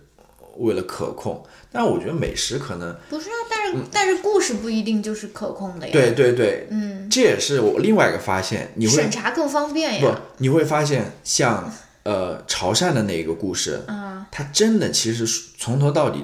更像是一个菜菜谱或者说一个技术的指导。哦，它是非常技术化的，它里面有讲到什么呃各种分子啊，各种蛋白质啊，你知道吗？然后要要用多少的温度啊，就是非常技术流的那种。嗯它里面可能有一些社会的，有一些人与人之间的那种关系在，但是都非常简单的，都是说什么要回家啊，呃要要什么家乡的美味啊，都儒是家的这种思想，都是大概都是人与故乡、人与家乡、人与家、嗯这个关系在这边不停的打转转，就是就这么一个主题。但是你再看《Chef's Table》，为什么我非常喜欢这两集？嗯，它跟之前的《Chef's Table》不一样的地方在那边，我觉得至少第五季我看我感觉他开始有主题了。嗯，你比如说像他第一集讲的那个非法移民，对，他就讲的是呃非法移民或者移民这其个实团跟体，这个社会是有关联对的啊。嗯它里面其实讲到很多内容，像说实话，就是我为什么会喜欢这个 Chef's Table，原因也就在这边，就是我能产生这种呃共情，嗯，就是我我能呃就是跟这个节目发生一些关系，而不是像嗯也黄黄的，而而不是像那种潮汕的那个节目，说实话，我可能真的就是一个纪录片，就是一个那种宣传片。真的，我看的时候没有多少的反应或者感触之类的，完全没有。呃，像《舌尖上中国》也是差不多，嗯，真的，因为它并没有跟我的经验发生任何交流，嗯，或者交集。那为什么我会说《Chef's Table》即使是说讲述一个墨西哥的非法移民的故事，它竟然能跟我发生那种呃经验上的交呃交流呢？嗯它里面讲到一点，他说，就是他为什么会非法移民？他说他其实在家里，呃，其实呃，他也是很早就结婚了，被父母所逼，很早就结婚了。然后这什呢，么事儿也也就跟可能就跟我们一样，不是 不是很很多地方我知道都有这种情况了，就是嗯呃过早的被在父母的意愿下面结婚嘛，嗯然后嫁到那个夫家过后，嗯然后整天还要，因为他夫家好像也是做烤羊肉的，嗯然后简直就当做一个呃佣人在那边使唤那种嗯啊、你知道吗？工作量非常大什么之类的，然后也不受尊重或者什么之类的。嗯嗯然后他为什么会呢？因为他生了小孩之后，他那个小孩，他小孩想去上寄宿学校，但是按照当地的那种传统的话，其实这小女孩真的就是根本就不用上学校的，就是可能也就早早嫁人那种。嗯于是他为了让他的小孩能够上起学校，他要出去挣钱，嗯，因为他就选择说到美国去挣钱去，然后挣了钱把钱回过回到家汇到家里，然后让自己小孩去上学。嗯，那他里面说到一个什么呢？他就说他从墨西哥这个环境来到了美国这个环境，嗯，尤其是说，哦对，来到美国这个环境，即使说他是去刷盘子，嗯，他是去做那种呃非常简单的那种配菜的工作，嗯，他就觉得他整个人的那个呃，整个人就改变了，你知道吗？就感觉跟打开了那种感觉，嗯就是因为他这个环境发生了变化，嗯这一点我是当时看的时候我是非常认同的，嗯就是说一个人真的很多时候，呃，真的不是说个人能力，很多时候不是在个人能力在那边嗯起一个非常重要的作用，很多时候真的就是环境对人的影响是相当大的。你要想那个女那个女厨师，如果她继续留在墨西哥的话，嗯她可能一辈子就是在她夫家的那个餐厅里面在那边打工。嗯然后他现在换到了美国这样一个环境当中，你看他现在能做成什么？嗯他能 accomplish 什么？嗯这个是非常让人震惊的，是不是？嗯然后第二集的时候，他是讲到一个土耳其的一个厨子，嗯然后他在讲就是呃如何去保留那种，因为土耳其有很多那种各种各样呃非常多元化的那种村庄吧，然嗯后不同村庄里面其实可能生活着不同种族嗯的人，然后他们的那种饮食习惯各方面也是非常不一样的。然后他就想说，应该用怎想怎么样的办法去保留这种饮食上的多样性嗯和这种传统啊，嗯于是就他就去拜访这些村庄，然后去他本来是想写成一本书的，嗯但后来他说为什么不直接把它给做出来呢？他于是在伊斯坦布尔开了一家餐厅，嗯把这所有的这些各个传统的这些菜全部都把它重新呈现出来了。嗯然后呃，这部片子让我受到感动的一点是什么？就是他跟他母亲的这个关系，嗯，就是他会讲到说，他母亲其实从小就是如何教育他，嗯，如何教他去做这些东西，如何去呃呃，甚至说去教他做人，呃，为人做事啊，各方面，嗯，我就讲到说。这个其实一方面，我觉得我身上也可能体现了这一点，嗯我也能够感觉到，就是我父母尤其是我母亲，嗯，从小对我的这个教养，真的，她真的在一平常的做事过程当中，她会去教导我去怎么做，嗯，我不知道你你大家父母会不会这样做？我觉得我父母，我我母亲从小还是让让把父亲排除在 不是，真的是我母亲，她那部片子也是讲的她母亲，就是我母亲从小会让我做去做很多事情的，嗯，就是她会让她不是像可能有些家庭把孩子当做是一个小皇帝或者什么，一直供在那边，然后，她是会让我去做一些事情的。我我觉得这个对于我我现在来理解的话，对我影响是非常大的。嗯，我觉得我这种，比如说自我呃独立的这个能力，比如说去、去简单一点说，就是去收拾的能力，嗯，去打扫的能力，嗯，去做饭或者说怎么的能力，我我感觉都是在这样的一种呃父母对孩子的这种教导之间形成的。然后这种能力其实，嗯在我现在看来是非常重要的。尤其是你自己独立出来，你要去生活的话，对你的生活是有非常重大的影响的。就是这这样子一种沟通，我觉得是非常有意义的。我我在这一点上面，我找到了认同，你知道吗？虽然可能是比较奇怪的一点，但是我就在想说，呃，父母之间或者父母和孩子之间，到底什么最重要？我觉得这个是才是最重要的。这种沟通，这种交流，这种或者说以以以身作则的这种，你知道吗？这种 communication 是非常重要的。 但是我不知道现在这种 communication 还有多少了。我好，我我又基因改造是最重要 对，的。我也讲的有点远了啊、我我就讲到说，我在这个 Chef's Table 里面，我找到了这种 connection，嗯，但是我在潮汕那片子风里味面潮汕里没有找到，这也是我觉得他们俩者不一样的地方， ，sorry，陈小青老师，就是这是陈小青拍的吗？啊，风味潮汕是陈小青拍的。他应该是总策划或者什么吧，应该不是他拍的，就是我会觉得我还在想一个问题，就是说为什么 Chef's Table 都都有五六季了，嗯，还没有出现一个中国的厨师？政治原因。他出现过韩国的厨师，他出现过泰国的厨师，嗯，就他出现过世界各地的厨师。中国作为一个美食，就是号称 美食大国对自自称的那种美食大国，竟然没有出现一个厨子。嗯但你其实想一想啊，好像中国也没有什么特别出名的那种。王刚， 对，你你听我讲，我真的想了，我说，哎，中国好像也没有什么特别出名的厨子啊，好像，但我一想，不对啊，我说我在想，难道中国所有的厨子真的都是那种呃，其实没有什么个人特色，都是在饭店后面在那边呃颠锅、颠勺，颠勺，嗯，在那边炒菜的嘛，就没有任何个人特色，所以嗯他们也就没故事可讲嘛。但我想不对啊，王刚不是一个很有故事的人吗？ 对啊我我觉得如果说按照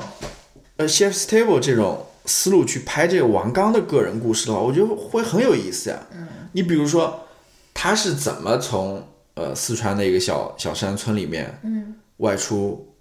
决定去做厨厨师的，嗯，然后他又是怎么一步步呃去训练他的这个厨艺的，嗯，然后怎他么又想到拍视频？嗯对他后来怎么又想到拍视频的？然后现在拍了视频之后，对于他原来的工作又是有什么样的影响？或者说他成名之后，嗯现在他他应该个人应该有很多感触的，嗯是吧？有很多想法的。我觉得如果说，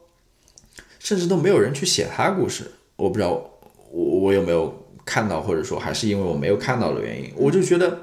这么好的一个人物，或者这么好的一个题材在这边，我们为什么不去去挖掘一下呢？对吧？那正如你所说的，如果我们真的去挖掘一下的话，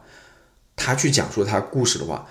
一个人的个人的故事不可能仅仅只是个人的故事，嗯，它一定是很社会的一个故事，嗯，尤其是在社会发生这么大变化的情况之下，真的又不知道他讲这个故事可能又戳中哪个敏感点了啊，可能到最后又是没法展现出来的，所以这是我就是最近在洋洋洒洒，最近在想的一个事情，嗯，就是你怎么想那么多事情？就是我我我我我可能我都是想，嗯，下一顿吃什么？真的，我觉得这个对比是很有意思的，就是呃，我我更愿意相信它是一种讲述上的一种习惯了，嗯，习惯上的不一样了，可能我不知道了，我不知道你们对此有什么看法吗？对我这样的一个比较，你们是怎么认为的？嗯，你来推荐吧。可能可能由于我把所有的想法都想在这个事情上了，没有好好 去读那本书，啊、读那本书。太糟糕了，你这个人，你这个人的这个想法真的多多，跟我分享的可能就百分之零点三五左右的那没有种没有没有，冰山一角。好，我来快速给大家推荐啊，我们还有 Q&A 环节，哦，OK，OK 你看看你这个人他妈今天录两个小时嘛。好，我快速给大家推荐一个，你在哪里？对，跟我们今天的话题有关的，我来给大家推荐一部失之愈合的电影，叫《如父如子》。呃，非常好看的一部电影。为什么说跟这个今天的话题有关呢？就是因为这个是一个两个家庭小孩抱错了的一个故事。嗯，然后一个家庭就是那种中产精英，小孩一定要练钢琴、吃西餐的那种；另外一个就是放养型的，家里面是开那种杂货铺的，没多少钱，但小孩很快乐，或者说那种啊。然后他们之后背后发生了一系列的故事，我觉得导演他是有一个比较鲜明的立场的，虽然说。他就是在呈现两家人的故事了，通过他讲故事的方式，但我觉得他是有一个立场在那边，我觉得他就是在批判那种中产阶级所谓那种精英的那种育儿方式，剥夺小孩的那种快乐啊或者什么的。但是这个也是跟我们今天聊的话题也有关系，就说是到底一个人的成功或者说是他的人生多少是由基因决定的，因为他这个报错了呀，对吧？嗯，也多少是由后天的环境或者后天的努力决定的。我觉得是。不能说是我最喜欢的一部失之愈合的电影吧，但是失之愈合电影我都是非常非常非常喜欢。他感觉还是有一个社会关怀在里面，对对对就他不仅仅是只关注于这个家庭、或者说个人，嗯过这个呃这个他还是在故事讲本身讲一个社会问题的。我觉得对这一点，我我能不能稍微拓展 一下？就是这一点又让我想到了，就是韩国导演其实在这方面也是有有这个社会关怀在里面。是啊，我看过没几部电影了，比如 说他那个我们看的那个丧尸片《嗯国王》，啊，它其实也是有一个社会的隐喻在里面的。对啊，嗯嗯政治隐喻嘛，对政治隐喻在里面的，你可以把它来反照、反观当今的，嗯无论是韩国社会也好，或者中国社会也好了，所有我们都是那个儒家共同圈里面的或 者文化圈里面。啊谁先平权谁嗯是狗，然后，呃，又让我想到那个什么《汉江怪物》吧，对，呃，那部片子其实你不要看是一个怪兽片，它那部它片子很对非常棒，非常棒，它也是有很多对于社会的思考在里面的啊。嗯，然后反正我觉得韩国导演真的，更不要说那些就是主题非常呃直白的那些嗯关注社会问题啦，什么什辩么哦出租车司机，出租车司机啊，什么律师啦呃啊。辩辩护辩人，护，呃，反正各种什么熔炉啦这些，那更不用说那黎些明了。到来对哪，一天？就是，呃，那你估计也是跟一个开放的环境有关吧？我反正我觉得韩国这方面还是挺有意思的，就但是这两天不是韩国娱乐圈也在那边大地震嘛，就是那种性侵啊，或者说是由于一个啊明星对牵扯出来乱七八糟那种事情啊，就有很多国人就说啊、还是我们中国要好或者什么。我意思是，我们连发生什么可能都不知道，对吧？我们连这种媒体这种自由都没有，你还在不那不边不还讲到一个，呃随着这个呃叫什么娱乐圈的性丑闻出来的，讲的是那个呃韩韩国的那个新闻圈嘛，不是也是说对说他们非常有骨气的那种对嘛，啊是吧？嗯，那个反正我联想到这些了。那好，那我们来赶快的回答一个问题吧。呃那个问题是如何不玩手机？怎样少？玩手机， 怎样在睡觉前少玩手机。你先分享，那睡觉前少玩手，我睡觉前不少玩手机的， 我都是玩到困了。但幸好我困的比较容易，我我我就是不好意思，啊困得可比较快 可能我在这方面没办法。嗯，给你提供过多帮助。就有的人可能越玩手机越兴奋，你知道吗？玩到半夜两三点。但是我可能玩一玩，嗯、如果比较无聊的话，我也就我特别容易困，尤其是平躺在那边玩的话，很可能很容易就睡着了。但是我就 in general，我给你提一些建议，就是说如何少玩手机。当然我这一点也做的不好了，但是我理论知识可能 比比较丰富，可能可能我自己行动力不够吧。嗯那就是把一些玩的东西全部删掉嘛，啊，然后，呃，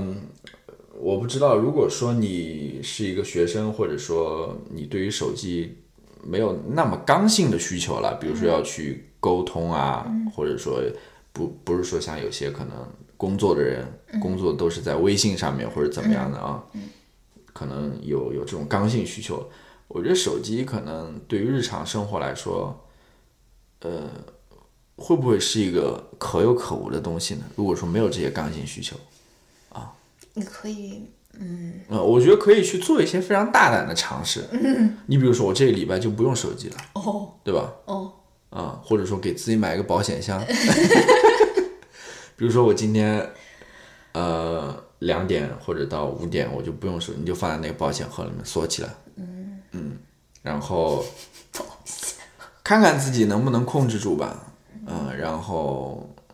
呃，我不知道了，会不会真的控制不住又去 把保险盒打开玩意儿？呃，好吧这，就是你的建议。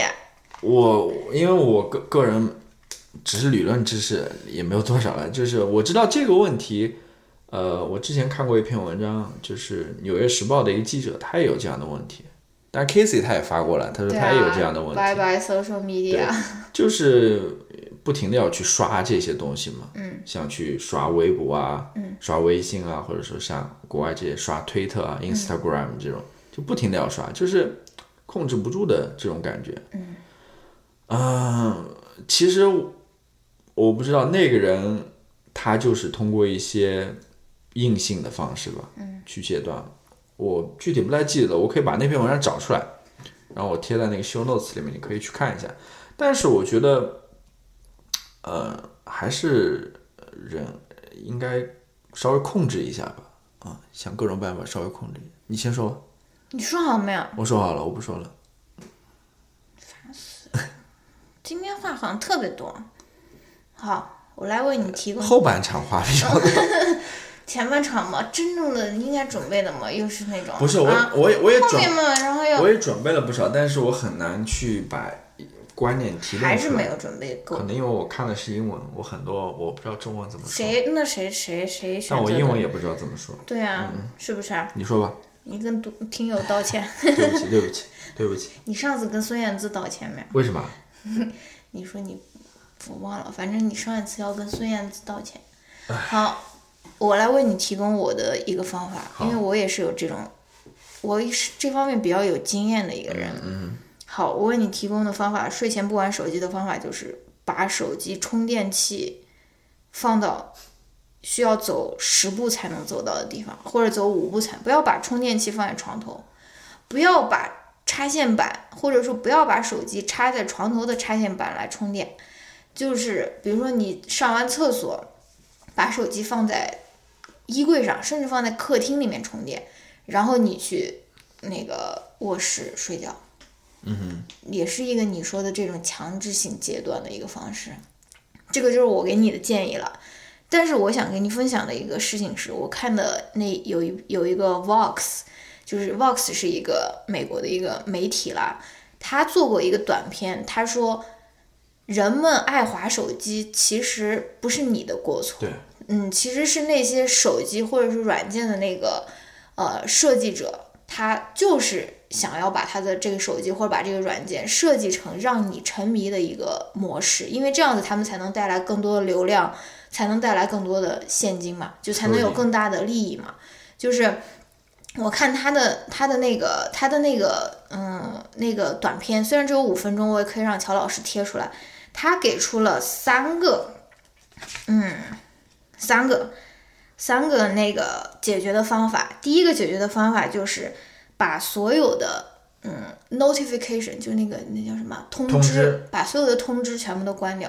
因为他说。为什么大家会有通知这个事情呢？就是因为，嗯，最开始我们用手机的时候，比如说有一个新的 email 或者有一个新的短信、新的电话，大家会有一个通知。而现在我们的很多通知都是来自于我们的社交媒体，或者来自于我们用的其他的 app，它其实并不是一个人与人沟通的一个提醒，而它它就说让除你了这些提醒你嗯该用这个 app。对提除了你这个人与人之间的这个提醒的这些社交软件以外，把其他的通知全部都关掉，这样你就不会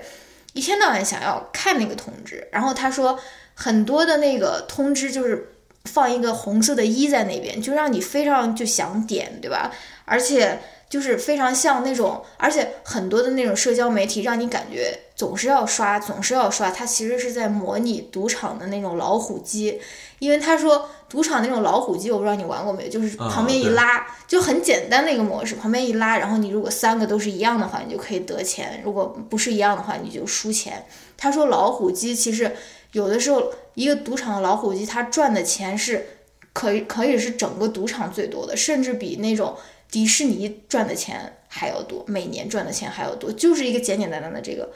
一拉，就是而且很多那种比如说社交的平台，它就让你有这种感觉，一刷好像能够又刷出来什么东西啊、所以它第一个提醒你的就是把那个 notification，把那个叫什么啊通知通知给关掉。然后第二个，它让你做的事情就是把自己的整个界面调成灰色的。嗯， 就是在你如果是苹果手机的话，你可以在 setting，然后 access accessibility，然后里面然后有一个什么呃可以调那个 display 吧，反正我忘了具体是在哪位，反正是在那个 accessibility 的那个菜单下面，你可以把你的所有的整个系统都换成灰、黑、白这个颜色。然后，因为他说那些常用的 app，比如说你说 Instagram，原来是那种呃棕色的图标，它现在改成那种紫色的，或者说是微信，或者说是微博，它其实都用的是那种非常亮的那种暖色，对吧？那种暖色就是会让你有那种想要点的欲望，就是说大家都把它弄得特别的显眼啊，然后特别明显，然后都不用那种冷色调，它其实就是想要让你多去点它，所以你通过把这个屏幕调成那种灰色调，你可以避免受到这种颜色对于视觉的这种冲击来想要点你的这个 app。然后它最后的一个呃建议就是你在那个呃你的那个 home screen，就是你打开的第一个 screen 上面，第一第一屏上面不要放任何的可以把你吸进去的那种 app，你就放比如说打车软件，然后天气。然后比如说 email，比如说是就那些呃地图那些你非常要实用的东西，因为这个是你看的最多的那一个屏幕，或者说是你如果是第一屏用的不多的话，你就在第二屏，嗯，第二屏把它都换成那种实用的那种软件，不要放任何的社交的 app 或者说是什么。这个是那个人他提出的一个三嗯个方法了，因为这个其实真的不能怪完全怪自己说意志力薄弱啊或者什么，因为这其中有很多那种我们看不到的那种。他那种商家的小心机在所谓在的里那面种呃什么心理学啊，认认就是那那种，反正跟心理学有关，我估计有背后有这种心理学家在那边，认知心理学或者什么，嗯然后通过人的一些认知上的一些规律或者模式去设计它这些应用产品啊，然后对以啊嗯达到。呃把你吸进来这种目的，你你讲到这个，让我想到一件事情，就是我不知道什么时候，我把我手上那个 Insta 手机上的 Instagram 给删掉了。嗯。然后呃，然后你知道出现了什么事情吗什么事情？ ？Instagram 就不停的给我发邮件，他说。啊、我现在给你一个非常简单的一个方式，让你打开这个 Instagram，你知道吗？就他发个邮件给我，意思就是说，你只要点击那个链接，你就很快就能打开那个 Instagram 页面，也不需要你登录或者什么啊，反正什么。但是我我也就没点它，你知道吗？但是它不停的给我发那个东西，就是一直在提醒我啊，你的 Instagram 上你那些好友又更新了什么什么状态，然后我给你翻到了找到了一个非常简单的方式，你过来点一下这个，你就能登录它了。这其实也是它的一种策略嘛，对吧？而去去让你去用嘛。那我为什么会把这个 Instagram 这个软软件删掉呢？啊，其实因为我你关注了其实方法，没有没有没有，其实我把 Facebook 也删掉了。我也删掉了呃 Facebook，、，就是，就是就是，我觉得这些，尤其是我看到了一些，就是关于什么数据泄露啊，关于那个他是如何去，就是反正看到一些这个科技界的这种负面的新闻吧，对于他们这些产品的负面新闻，所以我也就把它删掉了。然后删掉之后，我就觉得我好像也没有那么想用它，可能嗯由于我用的频率不多吧，其实本来用的频率也不多。然后呃，我还想到一个办法，我不知道管不管用啊，就是说让让别人把你的密码给 改掉，呃，让他们保存密这太狠码了，让他们保存密码。我觉得我我在这边想，其实这可能也跟是不是跟个人性格也有关系，嗯，就是呃很多时候我觉得有些东西我不玩，我也觉得没所谓，嗯，就跟有些游戏一样，好像对我来说也不是说非玩不不可的那种，就是我不玩，我也就没有那种，就是我不知道了，这个可能，还有就是说，呃，就是在掏手机或者说点 app 的时候，嗯，你能不能给自己在思考的一个呃空间在那边，让自己多思考一秒，就是说我真的要摸这个手机吗？我真的要点开这个 app 吗？我能不能放下来？我能不能就是去干点别的？是不是？我觉得嗯培养这样一种习惯吧，我可能反正会有用一点。嗯，好吧。呃，我也不知道干货满满。对 这个能不能对你有所帮助了。嗯反正我们也不是叫什么所谓的成功的 对教学案 例，对的，也是在不停的摸索当中啊。嗯，真的还还是那句话吧，就是说不要太责怪自己，觉得自己好像是怎么这么没有意志力啊，或者什么之类的。嗯，就是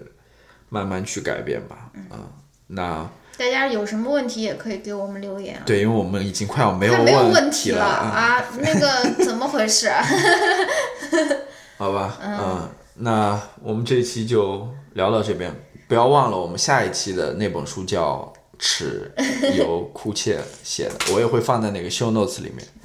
我们这一期就先聊到这边，我们下谁一能听到一一小时四十五分？我我都们是那种哦，我们铁杆。我们下一期再见，好，拜拜 What's the ugliest part of your body?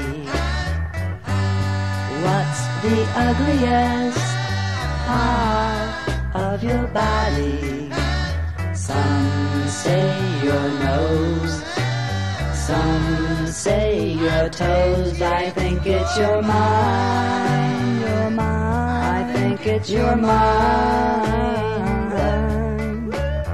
All your children are poor, unfortunate victims of systems beyond their control. A plague upon your ignorance, to the great despair of your ugly life. Where did Annie go when she went to town? Who are all those creeps that she brings around? All your children are poor, unfortunate victims of lies you believe. A plague upon your ignorance that keeps the young from the truth they deserve.